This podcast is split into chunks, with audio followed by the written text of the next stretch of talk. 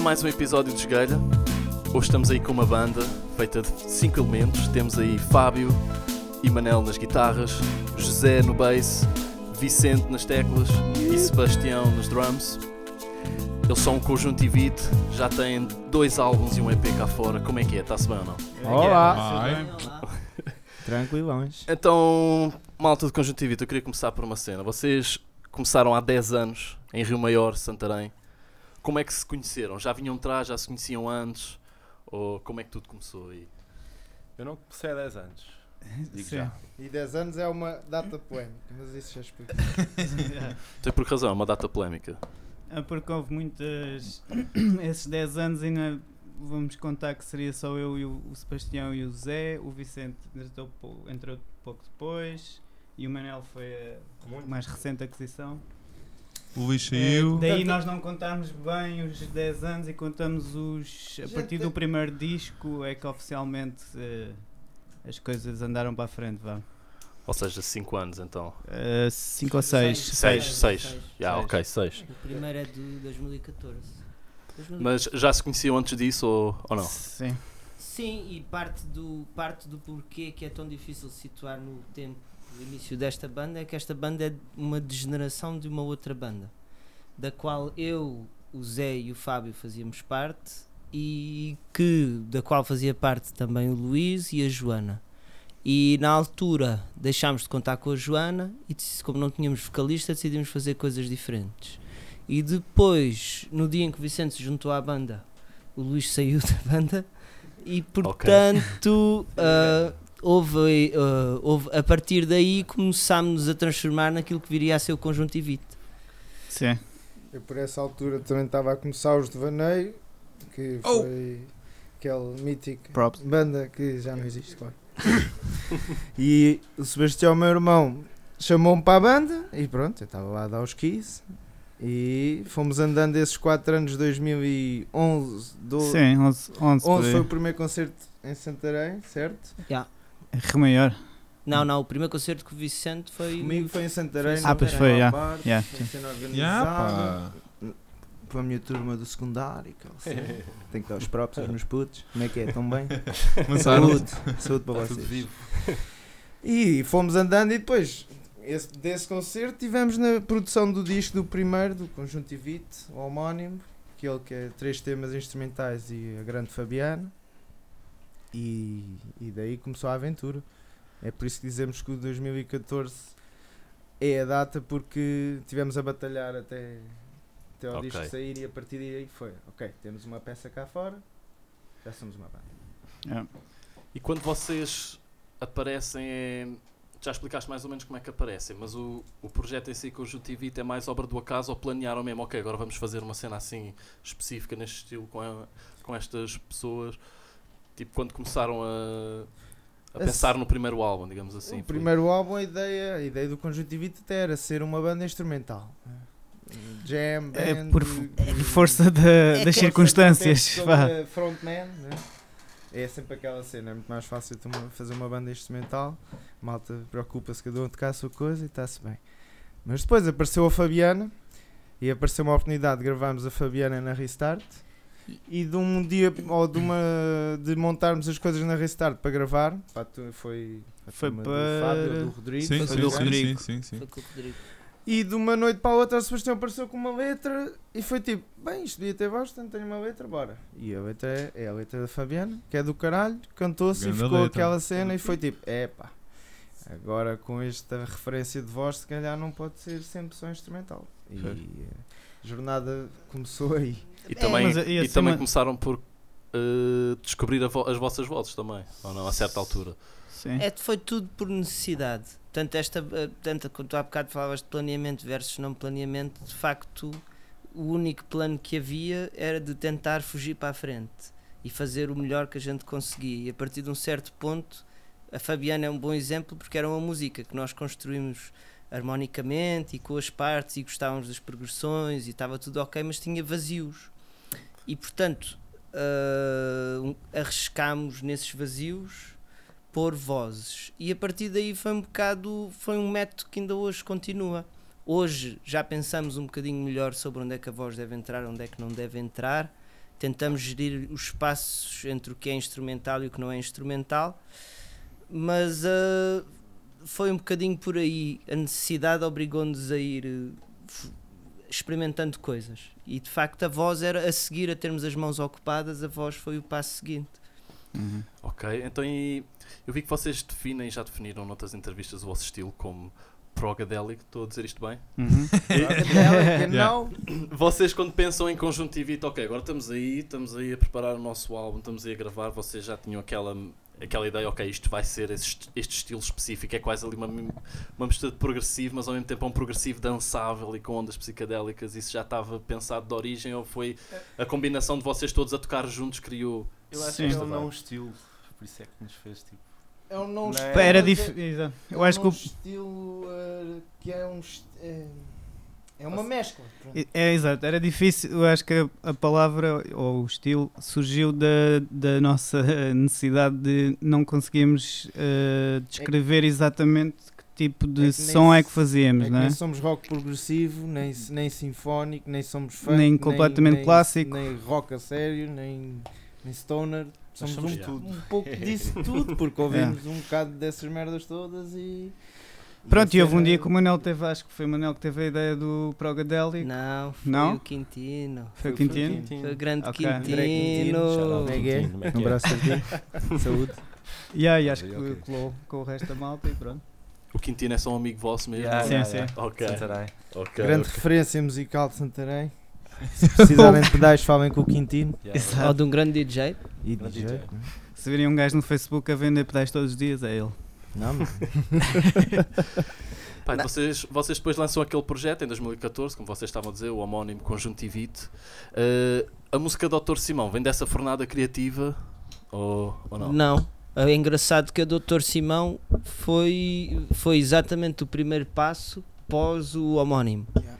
E não foi um passo fácil porque nós tínhamos perdido, ah, imagina, dois ou três anos a perceber o que é que era esta banda e como é que funcionava. E as quatro primeiras músicas eram um bocado o espelho disso, dessa tentativa de pôr a máquina a funcionar. E perdemos tanto tempo ah, a, a- a cristalizar isso para o primeiro disco que depois, quando chegámos ao Dr. Simão, tivemos que realmente ah, reescrever os argumentos todos outra vez porque estava, é, foi difícil surgir com coisas novas depois de ter estado tanto tempo a trabalhar em quatro músicas. E quando ele diz que tanto tempo é basicamente era um ensaio de 6 horas, um só tema e muitas vezes só uma parte da música, ou assim, tanta gente Ainda bem que não trabalhou estava ainda. mesmo, Ao detalhe. mesmo ao detalhe. e- É, um, pá, é um método que a gente aprendeu, um gajo também curte tocar, portanto aproveita para cristalizar as cenas porque jam jam é fixe, mas a certo ponto nos, nos instrumentais também é preciso ter uma, ali uma, uma costela firme para aguentar esses devaneios que podem vir ou não ao vivo. E ao mesmo tempo, esse- essa insistência de nós entrarmos nessas músicas e, e explorarmos as poucas partes ou as- algumas partes que as músicas tenham, forçou-nos a pensar em, na improvisação, o que, o que depois ajudou, acho eu, a, a- a- a- quando passámos para, as, para os álbuns a seguir, a, já saber um bocado também o que é que funciona e o que é que não funciona. Para nós, pelo menos. E, A, verdade é que no- nesse EP, não é? o, o o EP o Ondas e Marés, onde está a Dr. Simão e onde está a Ondas e Marés, não houve muito espaço para a improvisação Yeah. porque se tentou condensar as ideias em, em- portanto, em vez, de, em vez de vir da jam, vinha de esquemas de ideias e por isso é que o Dr. Simão ficou a música com tantas componentes rítmicas, porque a maneira mais fácil nesse momento de nós organizarmos as ideias era sobretudo o ritmo das frases e, o, e a interligação com a bateria e com o baixo. Porque harmonicamente e melodicamente a Dr. Simão é parte A, parte B, parte A. É, fundamentalmente é um jogo de como fazer funcionar isso entre as partes, porque não tem muita progressão, não tem muito movimento harmónico, não tem linhas melódicas muito diferentes e portanto é, a maneira como nós arranjámos para sair um bocado desse bloqueio criativo foi o ritmo. E, e- Ok. e com a drum machine depois, com coisas que nunca tínhamos feito até à altura, e não foi fácil. Não foi nada fácil. Fechar a Dr. Simão foi. Foi porque aqui- aquilo começou, eu lembro perfeitamente, que começou com uma malha de guitarra que, que era super fast, era e só tínhamos isso e até na parte calma era rápido, era e a gente tinha essa cena rítmica, mas faltavam coisas e daí veio aquele o início todo tranquilo, mas a parte rápida que era o original, depois aquela grande quebra do Rhodes que eu acho que isso deu uma aura fixe à música e que foi o que depois direcionou para aquele final apoteótico. já não faço ideia como é que chegamos a essa quebra. Foste tu, disseste, pá, não, isto precisa aqui de qualquer coisa. Vai embora o Rhodes sozinho e delays e coisas e a cena ficou muito fixe. Eu, eu trouxe esta música à baila pá, porque vi, ouvi a música e achei espetacular e aquela performance live também espetacular. E eu queria perguntar também qual é o vosso método criativo eh, para criar uma música como essa. Vêm, imagina, estão a jamar e de repente há ali um riff, vocês curtem e partem desse riff, ou é alguém traz uma ideia e depois Nesse- começam a juntar no ideias caso vossas? da Dr. Simão foi mesmo, eu veio, eu veio a ideia à baila, ou foi com o Fábio, na altura isto foi na casa da bem postinha do Rodrigo e do Fred, Uhum. Eles estavam Ah, lá, é, tu é. lá a viver. out.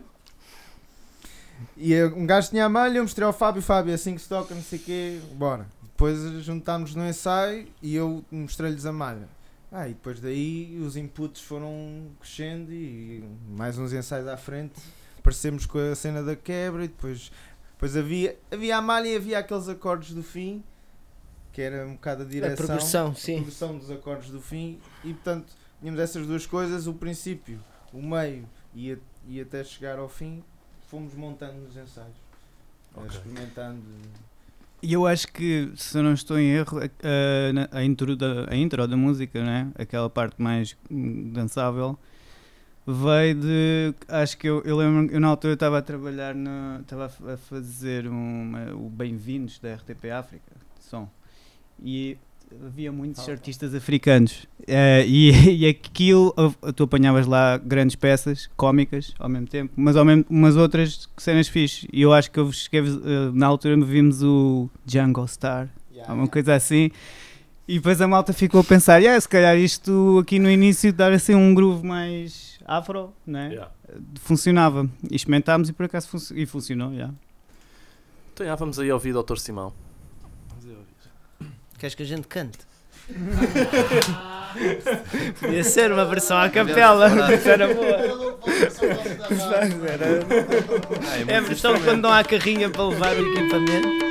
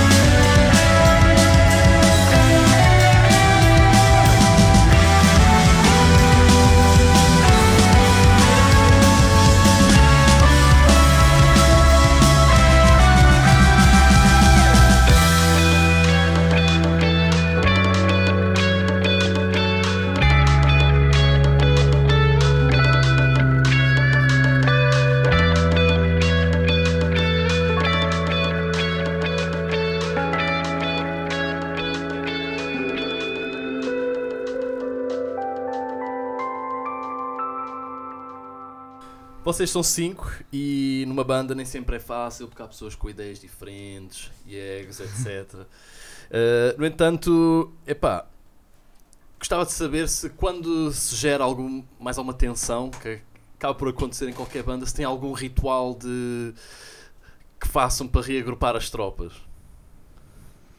O ritual é democracia, Trabalhar. sempre. Ah, isto não é um Sempre. casal, não é? Não há o make-up sex, quer dizer. Vamos tentar algumas coisas. Não há muita essa oportunidade, de facto. Não... É, não, o- é o Vicente, é a democracia. Sim. Não, Yeah, mas eu acho também de qualquer maneira, não- por acaso nós não somos. Não, ok, te- obviamente temos, damos as nossas cabeçadas, mas no geral tentamos ser sempre. Ah, pronto, estamos a ah, todos a puxar para o mesmo lado, portanto acho que temos toda a noção disso e às vezes deixamos. Pronto, há coisas que não vale a pena insistir e acho que nós, ins- nós não vamos levantar problemas desnecessários, vamos pôr assim. assim pá. Ok, É, ok. acho, que- acho, que Não- é, acho que é uma coisa que de facto nós conseguimos, ainda, ainda conseguimos ao fim deste tempo todo, que ainda nunca ultrapassámos, acho eu, a barreira de, de não respeito e de acreditarmos que, ou não pormos em causa que a opinião da outra pessoa não tem em conta o melhor interesse da canção ou da banda. Certo. É só uma versão diferente daquilo que tu estás a pensar. E de facto, às vezes é completamente diferente e é frustrante e leva a, discussões ou que não são discussões, discussões, mas ar- argumentos Pois. que nunca mais acabam, mas que exatamente como a gente disse, a solução final é sempre ir a votos e como somos cinco, normalmente são só duas opções, há sempre uma que acaba por ganhar, porque não vale não votar e portanto Olha, que vou-te dar, vou dar um exemplo. O nome de uma das nossas canções, o Controla a Paranoia, foi uma completa votação, cada um sugeriu e depois fomos a votos. E esse não era a minha escolha, eu era totalmente contra essa escolha, achava que não fazia sentido. E uma semana depois eu olhava para aquele nome e dizia: Este é o nome perfeito. Pá, e às vezes um gajo tem que sair um bocado da própria cabeça, porque senão não são cinco projetos a solo. Portanto, Yeah. aqui E quando é que vocês se mudam para Lisboa? Ah, acho que no, a gênese da banda eh, começou ribatejanamente, no Ribatejo, mas a gente muda-se para Lisboa que é 2000 e... Tu é, é porque já cá estávamos, É não por é? fases. É- Mas- a- a- O portanto, último fui eu, quer dizer, ou o Fábio. Foste não, tu. mais eu ou menos. em 2011. O Sebastião estava desde 2008. Oito. Eu já tinha estado cá antes de ti. Bem, justo. Olha, ensaiar em, portanto, se viver em Lisboa é dúbio, fazer músicas em Lisboa e ensaiar em Lisboa Foi dúbio. foi se calhar Ah, o pois, processo parte. do último disco do Sistema Disco começa em 2016 na Ribeira de São João, portanto no Ribatejo, mas a partir daí tudo o resto foi feito em Lisboa. Desde aí para a frente que fui, começar, trabalhámos em Lisboa. Num sítio ou, num, ou noutro, mas acho que desde 2016, 2017 que estamos centrados em Lisboa. E vocês sentiram essa necessidade de vir para Lisboa, talvez até devido um bocado à centralização que às vezes acontece de Lisboa e Porto relativamente ao que é a indústria da música?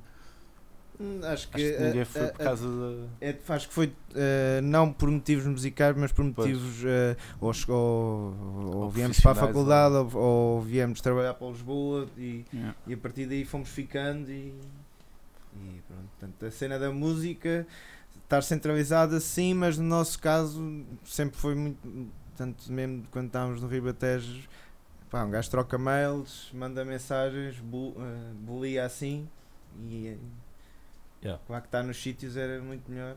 E Mas- sair todas as noites e conhecer a malta toda, mas nunca nunca tivemos muito, muito nesse, nesses andamentos. Mas sem dúvida que faz diferença, não é? Tu, tu mesmo, e às vezes não é Lisboa-Porto, é Lisboa mesmo.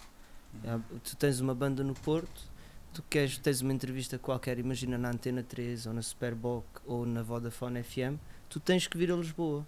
E tu tens que arranjar capacidade, orçamento, logística, se calhar tentar coincidir isso com um concerto ou com qualquer coisa, ou se calhar não vem a banda toda, ah, porque de facto Portugal continua, nesse aspecto Lisboa tem uma é um polo muito forte não e, e, e para nós estarmos todos juntos é importante porque facilita marcar ensaios, marcar trabalho, comunicarmos uns com os outros, estarmos uns com os outros. Estar em Lisboa, para o bem ou para o mal, também nos permite estar perto deste, desse centro, não é? Yeah. Pá, porque eu, eu, por exemplo, também tenho família no Norte, estás a ver? E uma cena que, que uma prima minha que adora música está sempre a reclamar aquela morte tipo ao pé da Serra da Estrela. E tipo, qualquer banda ou artista assim grande venha lá de fora que ela queira ver, é sempre- tem sempre de ir para Lisboa. Ocasionalmente ter sorte de ser no Porto, que é um bocadinho mais perto, mas tipo, é só Lisboa ou Porto. E isso acaba por eh, centralizar um pouco as coisas. né? Nós, nós não vivemos disso, quer dizer, nós vivemos da descentralização.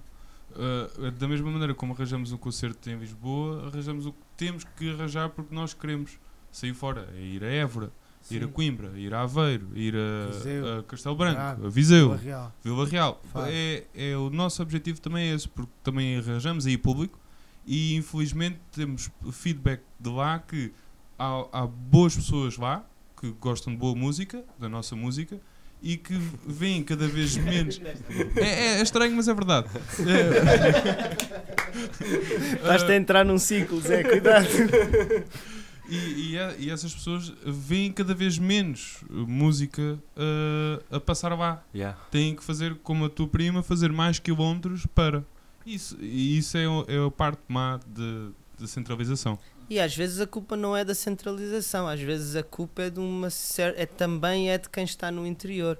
Havia um bar espetacular em Vila Real, gerido pelo Mari- Marito, e a verdade é que ele trabalha, eu era o clube de Vila Real, era no edifício histórico de Vila Real, condições excepcionais, trata- tratava-nos impecavelmente, mas a verdade é que conseguiram correr com ele de lá. As pessoas da, de Vila Real, no geral, não gostavam de ter lá um- uma alternativa.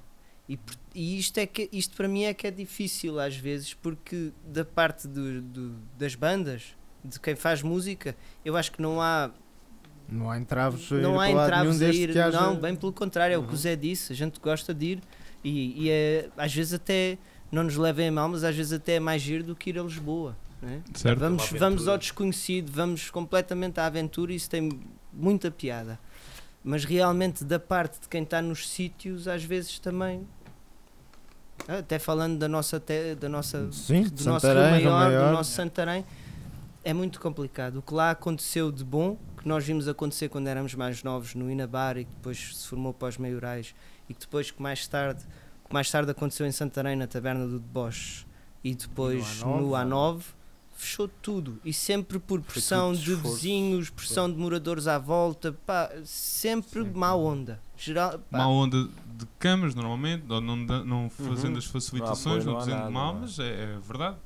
Uh, não facilitando uma, um- uma associação ou um grupo que não tem propriamente muito dinheiro, ou que não tem dinheiro, ou que conta com o dinheiro pessoal, do bolso, de cada um, Yeah. uh, não tendo uma, uma ajuda dessas para tapar certos buracos, não vale. Já fica complicado. Ah, pá, uma, uma cena que agora acho que está a melhorar um pouco, mas que ainda acontece bastante aqui na tua, é que se, olhamos, se olharmos para o panorama musical português, às vezes parece que há cada vez menos espaço no. Como é que é dizer? No, nos grandes palcos ao mainstream para novas bandas portuguesas e acaba por se apostar mais em artistas que vão a solo. Percebem o que é que eu estou a dizer? E eu, isto é uma tendência que eu reparei um pouco aqui, mas que noutros países lá fora, nos Estados Unidos, embora se cá às vezes não nos chegue tanto aqui, ou no em Inglaterra, etc., ainda está muito forte e tens bandas inúmeras bandas a atuar todos os dias em variadas cidades. O que é que acham mais pode ser feito aqui para, para cada vez ter mais, as, mais bandas em vez de ser só mais o, o artista singular? É que nós Eh, ouvimos a rádio e normalmente são artistas, é, é um artista a só, seja Carolina Deslandes, seja eh, quem for, normalmente já não se ouve assim tanto a, a cena das bandas. Ainda tens umas, umas sobreviventes e que fizeram a sua, a, a sua vida, como os Capitão Fausto, Vinda Martini, e, eh, mais uns quantos grupos. A cena é que, paus, a cena é que, pá, ter um grupo não é para toda a gente. Uhum. A malta, e hoje em dia, com, dos manter, últimos, manter, manter- um grupo. Até Porque financeiramente, ter, né? porque ter, acaba por ter a ser- gente faz. Yeah. Seis meses depois, Pá, é que eu, acho que essa tendência também tem muito a ver com a evolução da tecnologia Uhum, e o- casa, a malta sozinho. hoje em dia consegue realmente reproduzir uma banda em casa sozinho. Para que é que se estar a chatear com uns morcões quaisquer que chegam atrasados e, e vêm todos bêbados? Não, o gajo faz aquilo sozinho e acho que em parte isso trouxe muito, muitas coisas boas ao mundo e muitos artistas a solo que Também, são também, sim. totalmente fora da caixa e porque fazem à sua maneira. Mas, mas está-se a perder um bocado a cultura do grupo, do conjunto. De... Hoje acho- mas imagina, era aquilo que eu estava a dizer, acho que está-se a perder um bocadinho mais aqui, tipo lá, em- por exemplo, eu estou em Manchester, eu não noto isso, estás a ver? Em Manchester tens, é o contrário, em Manchester continuas a ter o que há em força no, de, banda, de pessoal a tentar aparecer e a fazer música em é, grupo. é bandas em si, estás a ver? Eu às vezes penso e gostava de saber se, se vocês acham também podia ser por isso, é o facto de nós termos só 10 milhões. Enquanto lá, Sim. tipo, se calhar Uhum. tu estás a fazer música em inglês, acaba por ser um bocado mais a- abrangente, porque é mais fácil pagar a um artista a solo do que estar a pagar a uma banda inteira. Aí estás a, aí estás a tocar num, no verdade. outro lado que é a questão da logística, não é? Que é É sempre com- importante. qua- num regime médio-baixo de cachês e de orçamentos e de trabalhar à bilheteira e de andar pelos bares para cima e para baixo, às vezes tu gostavas de ir com uma banda, mas sabes que isso não é financeiramente viável. Portanto, o que, é que tu, o que é que tu fazes? Como é que te enquadras aí? Preparas uma versão mais pequena da banda? Não vais de qualquer maneira? Uh, a logística às vezes pode ser uh, não precisas de outras pessoas para o teu projeto ou, ou até não queres outros inputs mas a outras vezes eu também acho que é muito a questão a, a questão da logística limita-nos muito questão do, de termos os trocos todos contados Yeah. Pá, vocês já deram em muitos concertos por Portugal fora. Uh, Lembro-me de um que ainda apanhei um pouco e que foi um concerto mítico no Parque José Afonso, na Amadora. ah no ano passado E yeah, que eu estava cá, estava aí de férias. Boa, muito fixe. olha O é Zé capaz estar a- é foi o- que dia é hoje? 12. Ah não então ainda faltam 3 ou 4 dias para Pronto, fazer um tá a fazer um ano, mas... São, são à parte, isto é o dia em que está a ser gravado. Isto é o dia em que está a ser ah gravado. foi ontem Ah, Um co- desculpa, malta. e o concerto foi no feriado lembras depois não me- eu acho que foi Grande concerto, obrigado à Resistência pelo convite. Foi uma grande, grande noite. O convite não veio da parte da resistência, o convite veio do Chico Chico Morgado. Morgado, um grande abraço. Pá, esse concerto foi muito fixe. Oh, é fixe. porque foi. foi eh, Corrijam-me se eu estiver enganado, mas foi o primeiro concerto depois do Super Rock com a equipa toda. Assim, equipa Sim. hip hop grande, Sim, equipa sim. toda. Yeah, yeah. À vontade. luz, som, banda, ação. Aham, bora lá. aham. E foi muito fixe. E foi do tava Ficámos para Impecável. quase ao final da noite já estávamos nas 20 mil pessoas. Não sei. Sei que as pessoas continuaram a chegar. Que é As pessoas não foram sinal. embora, não é? Não. Pronto. Mas era bom. É, é, sim, sim. Talvez o maior geek que eu já, já, já vi ali na, no Casal Sombras. Não, aquilo ali já não é bem Casal Sombras, né? Aquilo ali. Pois, agora é tudo a mesma cena. Epá, e para bandas que já tiveram uns anos na estrada, como vocês, uma coisa que eu gosto sempre de perguntar é histórias. Porque há muitas coisas que acontecem fora de palco que as pessoas Olha, nem sempre eu- sabem. Se uma história que ainda hoje pensem nisso e ok, faz-vos rir. Eu guardo. Quase private eu- jokes. assim. Não é private jokes, é. Eu guardo eh, o grande concerto em Évora, no Capote. Que pá, nós chegámos lá cedíssimo, como chegamos sempre, aí às 4 da tarde. Assim. Banda mais pontual do mundo. Yeah, né, isso, somos você, quem nos quiser contratar já sabe, a gente estava a horas. E a cena foi chegámos lá a horas, ainda passámos nas bifanas, acho eu, de vendas novas, tudo tranquilo. Pá, chegámos lá, fizemos o som, tudo tranquilo, estava a ter problemas com o meu amp na altura, todo estressado, mas foi aquilo que estava a correr bem. Depois escolhemos o nome da música à noite, ficámos assim, eh, tivemos um tempo morto bastante engraçado, que foi basicamente passámos uma hora dentro do carro a ouvir eh, músicas dos anos 2000 sem parar. Portanto, foi ali Ah, um hype foi. hour brutal. Isso já foi depois de jantar, Depois de porque à jantar. tarde ainda tivemos a Tivemos jogar jogar à à bola, bola. tempo. Yeah, yeah, Isto yeah, é tipo recreio, esta banda. de- E essa hora dentro do carro foi mesmo a Hype Man Master. E depois fomos para o concerto. Foi muito fixe. Esse, esse dia foi. Essa é a minha história. Eu sei lá muito bêbado, é mano. E depois fomos. E a história não acaba aí. Pois. Porque nós tocámos, depois tocaram os da Punk, também foi um belo concerto, e depois fomos à- em busca da discoteca em Évora, onde supostamente a noite do capote continuava, e lá fomos todos motivadíssimos às 5 da manhã para a noite de Évora. E quando entrámos estávamos à espera de uma coisa mais rock and roll, era completamente Latino night. Latino night. Entrei lá dentro, fui buscar uma cerveja, olhei para o ambiente pensei, hum, é, vou lá para fora ter com eles. Vamos para a pousada. Então-. Mais, com, mais histórias. eu Castelo gostei da, Branco. eu, não tivemos, eu, eu gostei da última, daquela Castelo de Castelo Branco. Vila Real também foi fixe. Castelo Vila Branco Real também foi fixe também. Ah, s- Coimbra. Todas as das Ah. Caldas. Das Caldas, sim. Obrigado a, a. Sue e ao Martin por todas as vezes que nos receberam no Caldas Late Night. Vamos sentir saudades, mas sempre muito fixe. E a que é de Coimbra, então, nas Ah, pois é. Repúblicas, mano. No do Rapotage, tocar às 3 da 4 da manhã numa sala que era 2 À metros por à 2. espera para tocar. Estavam 4 pessoas à nossa frente, mas depois estava tudo cheio no corredor. Pá, uma cena que foi brutal. É. isso. Queres a história completa dessa de Coimbra? É, nós tínhamos um concerto em Vila Real, uma sábado, Sábado.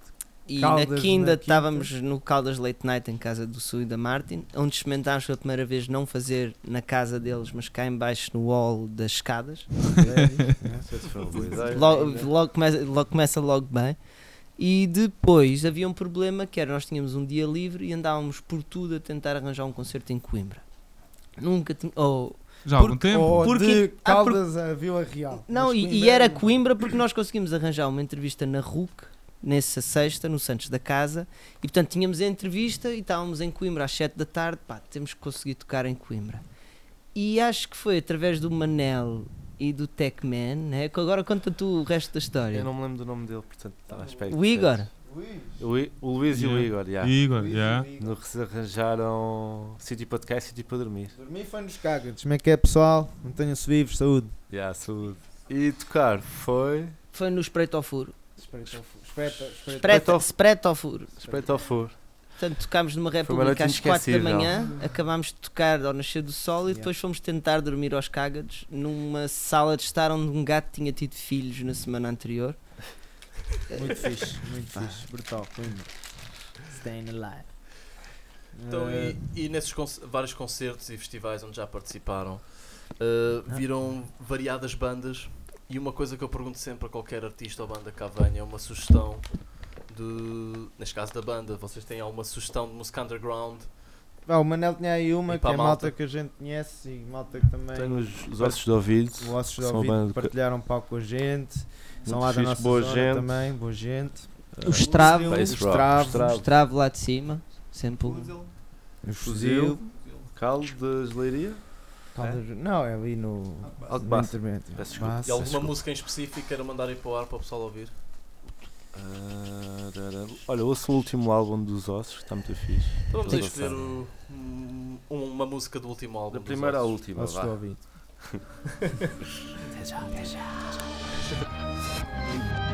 Thank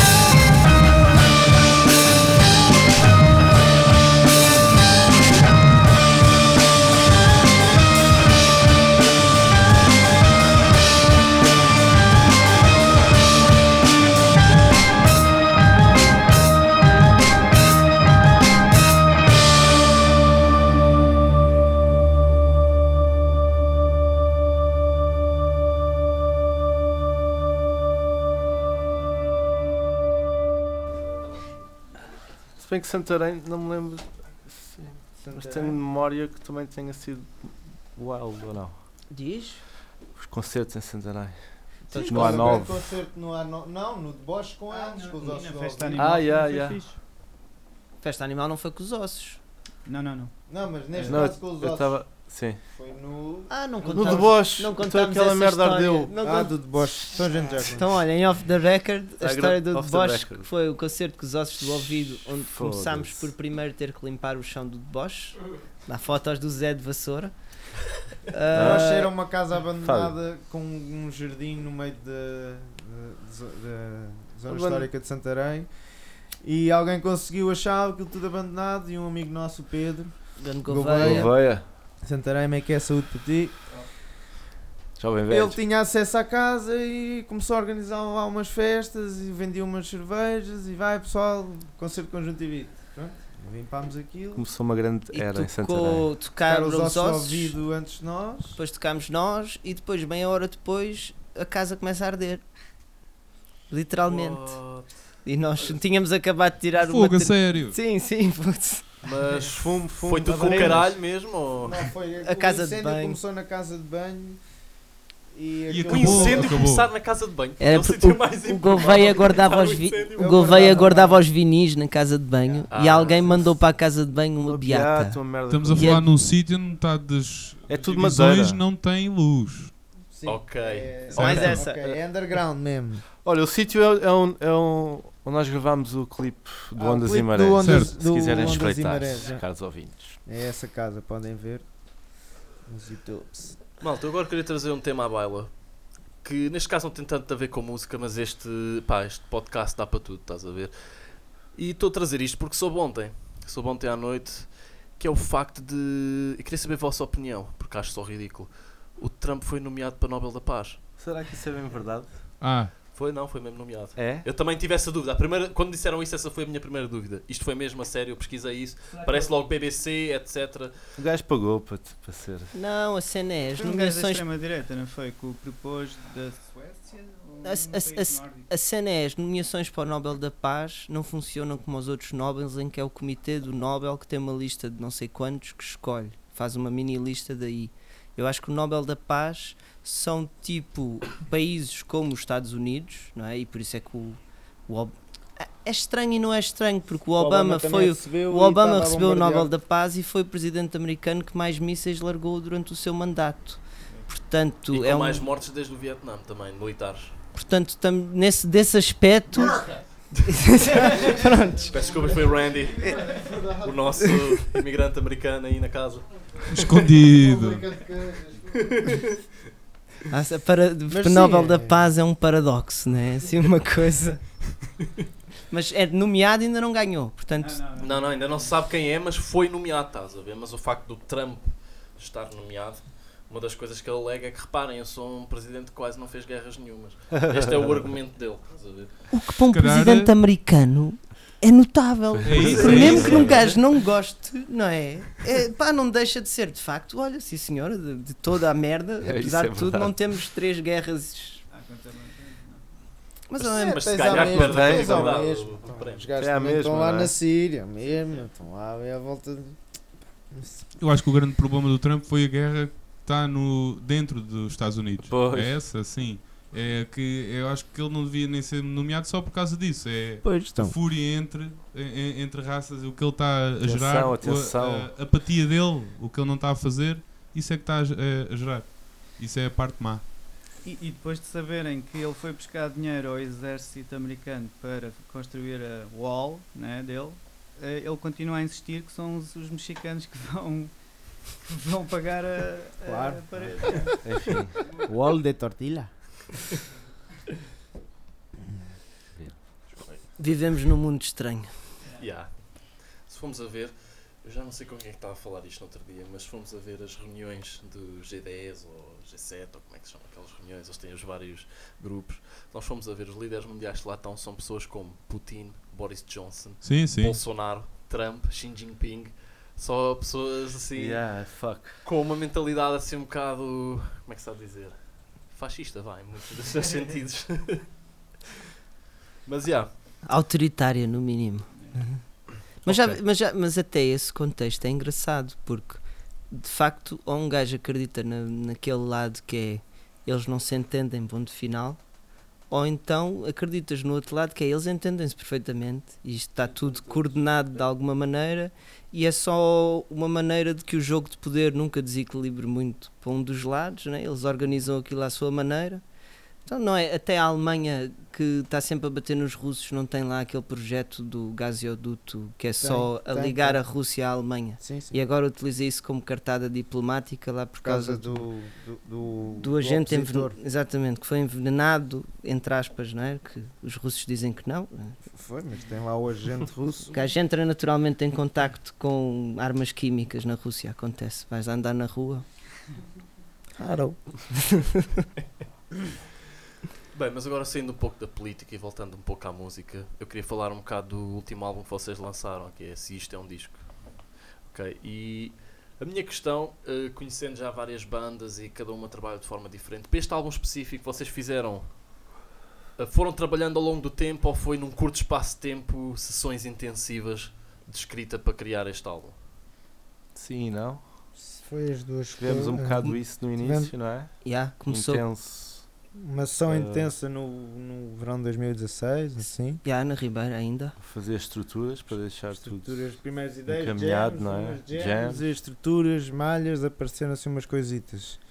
Mesmo assim, foi espaçado no tempo. O, Pois. o Sisto é um disco, começa imediatamente a seguir ao fim do, das gravações do Ondas e Marés. Portanto, quando nós estamos a lançar o Ondas e Marés no verão de setembro, outubro de 2016, acho eu, ah, já tínhamos cinco, vou arriscar cinco ou seis ideias para aquilo que ia ser o próximo disco. Porque já tínhamos gravado Ah, é. demorou, portanto, nós normalmente é sempre parte do nosso processo para o bem ou para o mal é de gravarmos até o disco sair, demora algum tempo, sempre. E portanto, nesse tempo em que nós estávamos a limar misturas, ou a fazer vídeos, ou a decidir como é que Qual é que era o, o conceito do disco, como é que vamos promover isto, como é que, qual é, vai ser a capa, o que é que... continuam a haver ensaios e continuam a haver ideias e é, é engraçado que portanto coincide com o, com o período em que nós o, o Fábio vai para a Holanda sai da banda e nessa altura eu o Vicente e o Zé começamos a trabalhar numa música que depois foi parar ao Sistema um disco que é o Líder é que Decide que surge de uma demo que o Vicente tinha e que nós os três começámos a trabalhar e fizemos, organizámos aquilo depois a seguir o Manel entra e no primeiro ensaio começamos logo a ver um riff daquilo que viria a ser a ciclotrão. E portanto. E da Faun. da Yeah. Faun. Foi logo Era- para assustar o Manel. Não, era, Sim, era o mas- tipo, não, mas é, já que estás aqui. Não foi o primeiro A Faun- contacto. A Faun surgiu no, numa jam aí no segundo ensaio, ou assim no terceiro. Tavam, o Sebastião já tinha saído da bateria, a malta estava a fumar cá fora, e eu ainda estava lá dentro, e pronto, tinha um, um som que estava em loop, e eu pronto, estava a fazer umas guitarras, e eu pensei, bem, isto está uma aura fixe, vamos guardar esta ideia. A Faun surgiu do arpa, do tararã, paruru, e ele...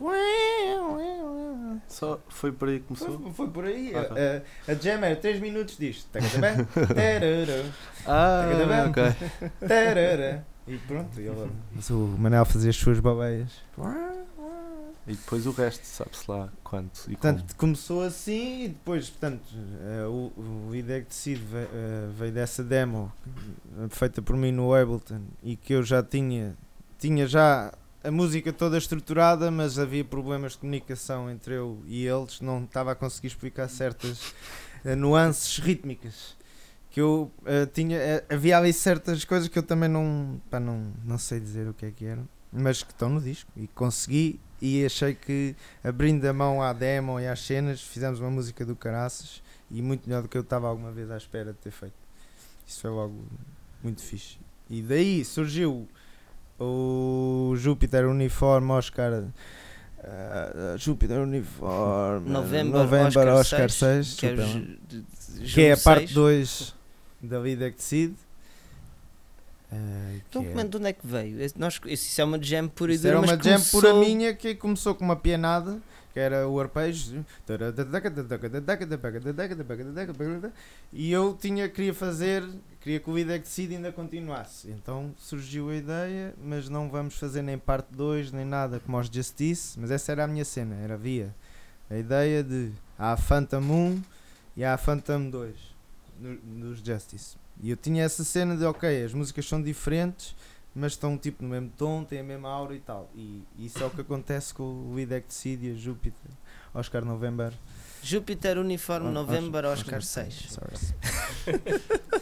Pois, o ciclotrão, tinha, eh, o ciclotrão veio das malhas de guitarra do Sebastião, tinha aquela cena do 13, uma malha a 13, vamos fazer uma malha a 13, e Alright. agora fazer uma malha a 13, e fizemos. A pequenez, a pequenez veio do Manel, a jam do Zé veio de uma malha que o Zé fazia Veio no baixo. Não é o Jam do Zé, o Sisto é o single. Se isto é um single, Ah, ok. pois é, é o problema do- das músicas, nome de código, pré-nomes, Yeah. nomes de código. Sorry.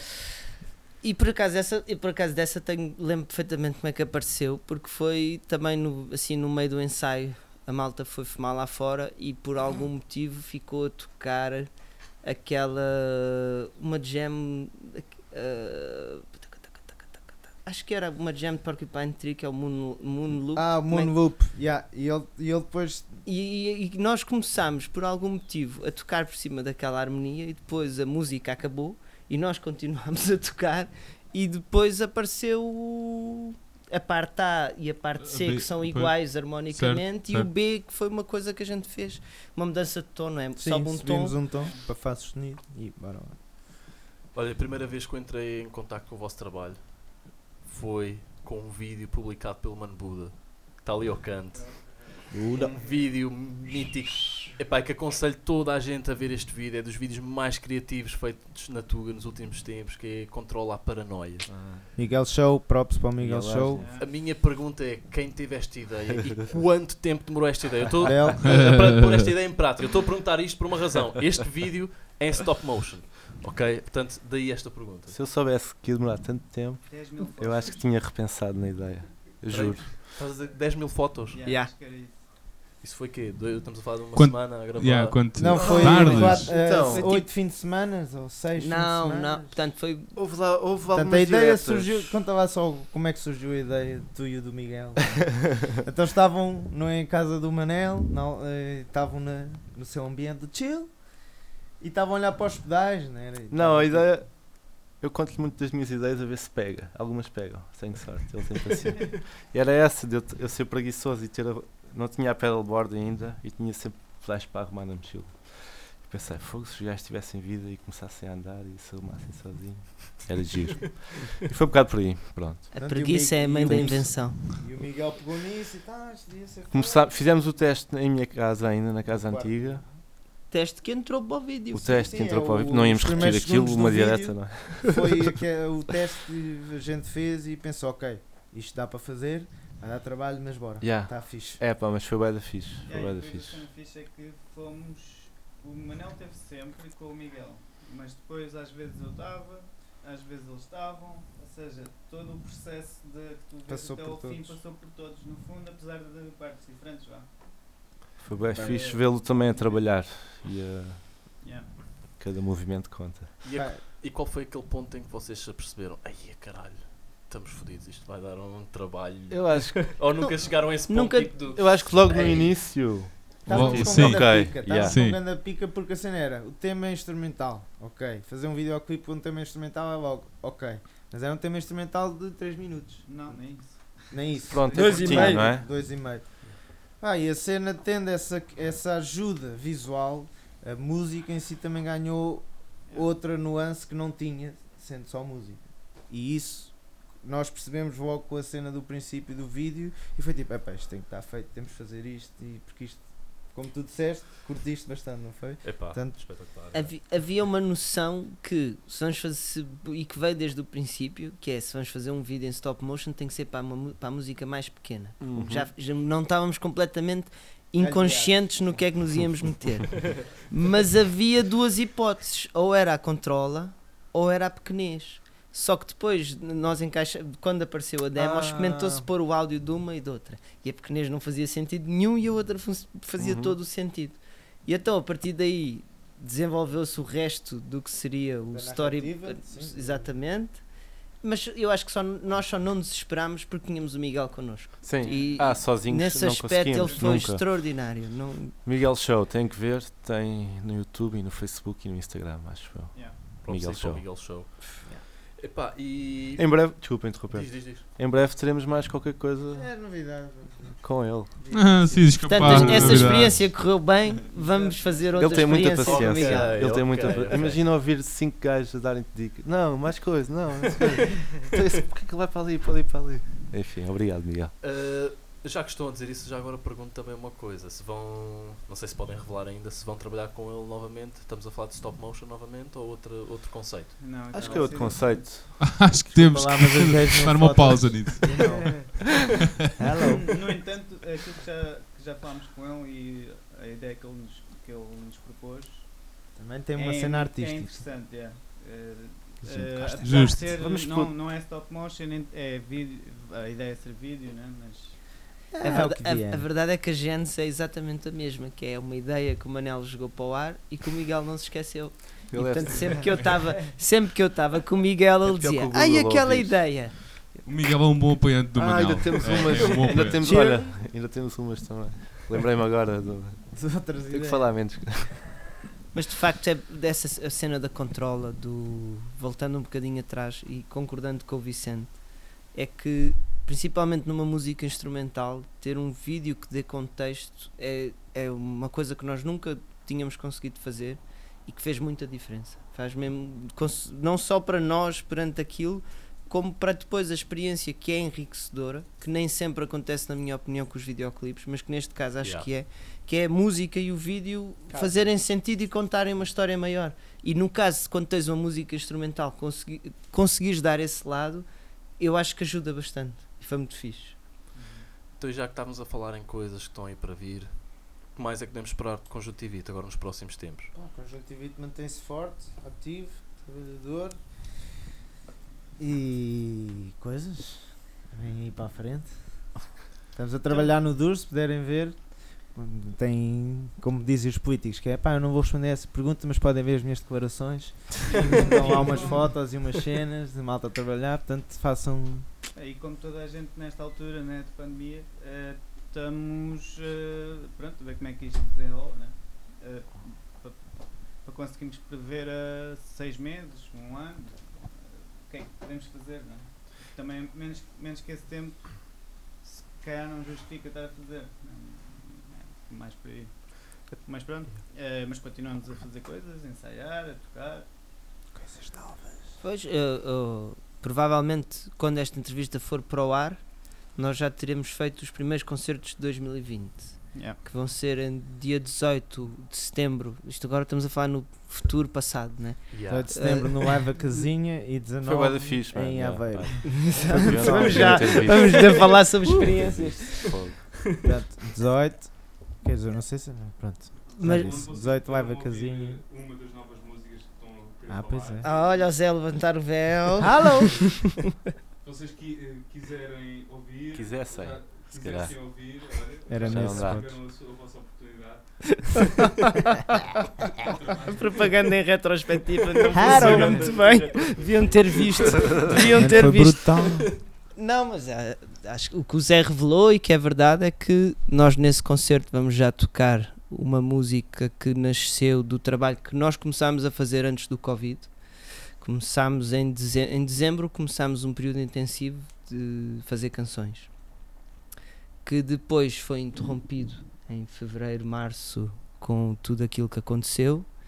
E que entretanto, quando a partir de maio, quando houve condições para nós podermos estar juntos outra vez, reatámos o trabalho e, e neste momento estamos a trabalhar nisso que, nisso que fizemos. Agora, na- durante estas circunstâncias, ah, o pessoal está-se a dividir, o pessoal no mundo da música. Uns decidem por, ok, vou esperar para lançar o álbum quando tudo voltar ao normal. Uhum. Outros estão a lançar agora. Que se vocês, quando tiverem um álbum pronto, não sei se será um álbum, um EP, será um. É, é álbum. É um Próximo. bolo.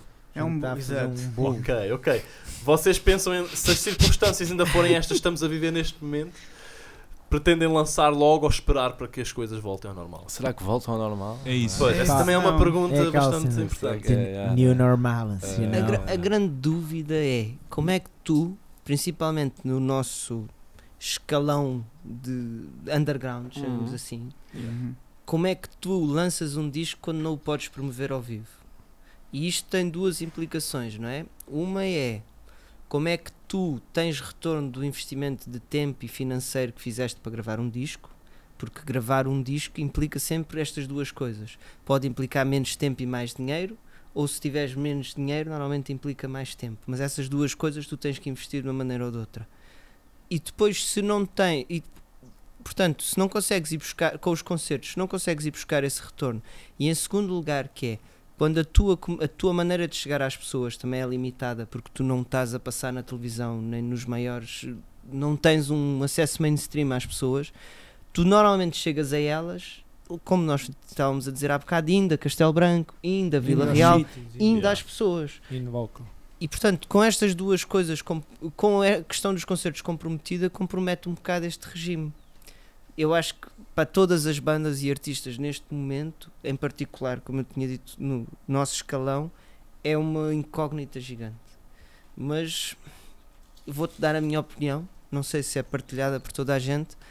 Um gajo não pode ficar à espera. Pois. Não pode ficar à espera para sempre, Claro. porque as, ponto um, quando, e, e- e ainda ontem estava a falar com, com o David, meu amigo, acerca disto, Little Bound Props.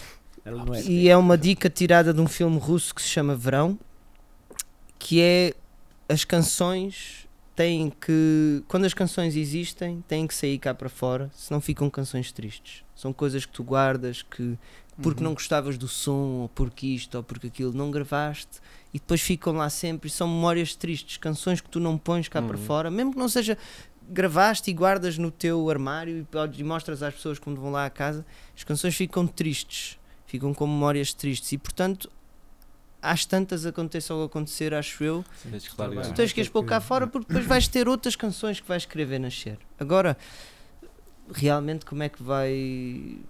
Não sei. Não sei. Eu Não, também já ouvi o argumento que agora, tendo- estando nestas circunstâncias, quem lança as pessoas cá também vão ouvir com mais atenção, porque estão fechadas em casa. Sabes, vezes. sabes que estatisticamente durante a Hum, pandemia não se foi isso que verificou. Foi, houve um drop. Houve um de- drop nas escutas de de streaming. Uhum. Yeah. E o, e o só o Netflix. Netflix é que. Yeah. Pá, audiovisual, os cabrões. Hum. É. Eu já, eu já, isto é uma, das é uma das coisas que eu, quando olho para o Netflix, penso que é o Netflix, uma das coisas que falta é uma ligação à música. Yeah. Porque, porque Sem não tem. no- Tens Porque documentários e pouco mais. Mas Não, os mas é documentários sempre que há é sempre a vida das pessoas Pois, e pois, as pois. polémicas e isto, pá, Não coisas é- específicas a falar de música ou de certas, ou, ou concertos, ou fosse o que fosse, talvez haja espaço na Sim, plataforma porque ou em que, outras. eh, eh, talvez no futuro, porque como fazem para os comediantes, por exemplo, aqueles especiais, também podiam fazer para as bandas, especial Queens of the Stone Age, só Netflix, um concerto gravado Yeah. e só Uhum. 100 pessoas é que viram e tal. Só acho que muita Pá. malta também teve no YouTube. Ia ver concertos Pois. e coisas. Falo por mim, não é? Mas o YouTube tem outro problema. Ya, ya, esquece. Não, Ah, mano, não. Nem sequer. Nem se... Enfim. Depois o YouTube, em termos de. Ou seja, a malta consumiu, mas se calhar o artista não. Nem cheirou, não é? Exato, e depois só Yeah, uma yeah, yeah. palavra que já não vai com os conformes do YouTube, já nem fazes dinheiro Yeah, naquele yeah, yeah. vídeo. Não interessa se tem 10 Rick visualizações Beato. ou 10 milhões. know Rick Beato? Podemos fazer vídeos him. só de rant, não é? Que- Yeah, yeah, yeah. Why Phil pegam. Collins got a 40 year old hit? You're number 2 on iTunes. Yeah, essas coisas. Nota B. Então, e agora aí para fechar, uma pergunta que eu faço sempre: conselhos aí para a malta do underground que está aí a começar? Ahm, Toquem uns com os outros. aproveitem agora, porque agora as bandas pequenas claramente são mais favoráveis, não é? Porque não atraem tanta gente. Logo não há esse problema. Não tem sítio para tocar. Eh, aliás, é mais reduzido, vá. Eh, o, que, o que implica, pronto, continuarem Malta. a tocar. Não, mesmo que seja em casa, não deixarem de fazer isso eh, por não ter perspectiva de grandes concertos, né? agora no futuro imediato. Mas pronto. Isto para agora, vá. persistência, Yeah. entendam, Cinco horas de jam. Divirtam-se. Vai. O estilo que vocês quiserem. Put the cheese on it. You Ouvir know. muita música. Olha o primo. Extra bacon. Como é que é, primo? Chegou agora um elemento da Contentor Records, que é primo de dois elementos de conjuntividade. Então, já, malta, olha, vamos ficar aí com um som de conjuntivite. Vamos ficar aí com controle à paranoia. Ah, Obrigado boa. por terem Boa. vindo. Obrigado. Ih.